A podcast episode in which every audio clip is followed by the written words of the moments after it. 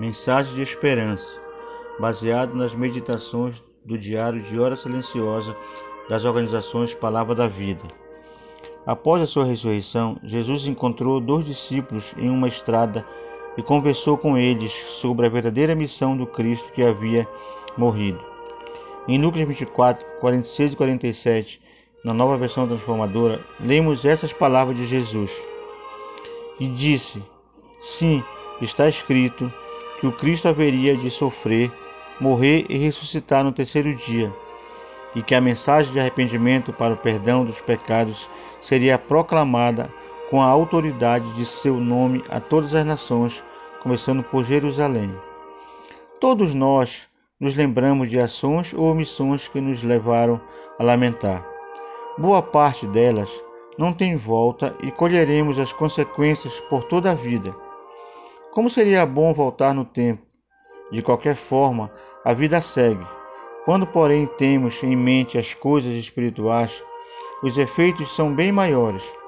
A Bíblia nos fala que nosso pecado nos leva à morte eterna, como diz Paulo em Romanos 3:23. Pois o salário do pecado é a morte, mas a dádiva de Deus é a vida eterna em Cristo Jesus, nosso Senhor. Mesmo que conseguíssemos voltar ao passado diversas vezes, essa condição de pecador jamais mudaria. Assim, a única esperança para o pecador é a obra redentora de Jesus Cristo.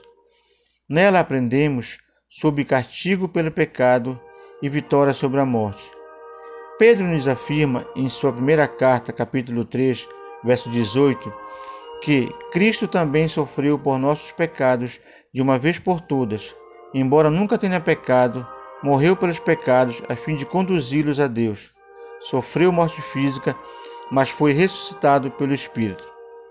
Essa verdade deve produzir em nós arrependimento, não remorso, mas uma decisão consciente de mudar a direção da vida. Com a certeza do perdão dos pecados, vemos em Cristo a vitória que também teremos sobre a morte eterna. Jesus usou as Escrituras para que seus discípulos recordassem que aqueles últimos eventos sobre a sua própria vida apenas cumpriu o que o soberano Deus já havia determinado. A obra de Cristo é o que todos conhecemos como Evangelho. Quem é Jesus para você? É apenas alguém que pode abençoá-lo nesta vida? É apenas alguém que está esperando seus pedidos de oração para responder como você deseja? Ou ele é seu Salvador? Avalie também se você tem testemunhado corretamente sobre a obra dele. O evangelho que você crê é o evangelho que você pregará? A obra de Cristo tem poder para conduzir o pecador ao arrependimento que traz a vida eterna. Se você já possui essa vida, pregue esse evangelho. Oremos. Senhor Jesus, o Senhor pediu ao Pai para que não perdesse nenhum daqueles que ele havia dado a ti. Pedimos que o Senhor traga o mais breve possível todos os que são teus para a tua luz. E aqueles que já creem em ti como Salvador, esteja capacitando para falar cada dia mais da tua obra, do teu evangelho. Em teu nome agradeço e rogo. Amém.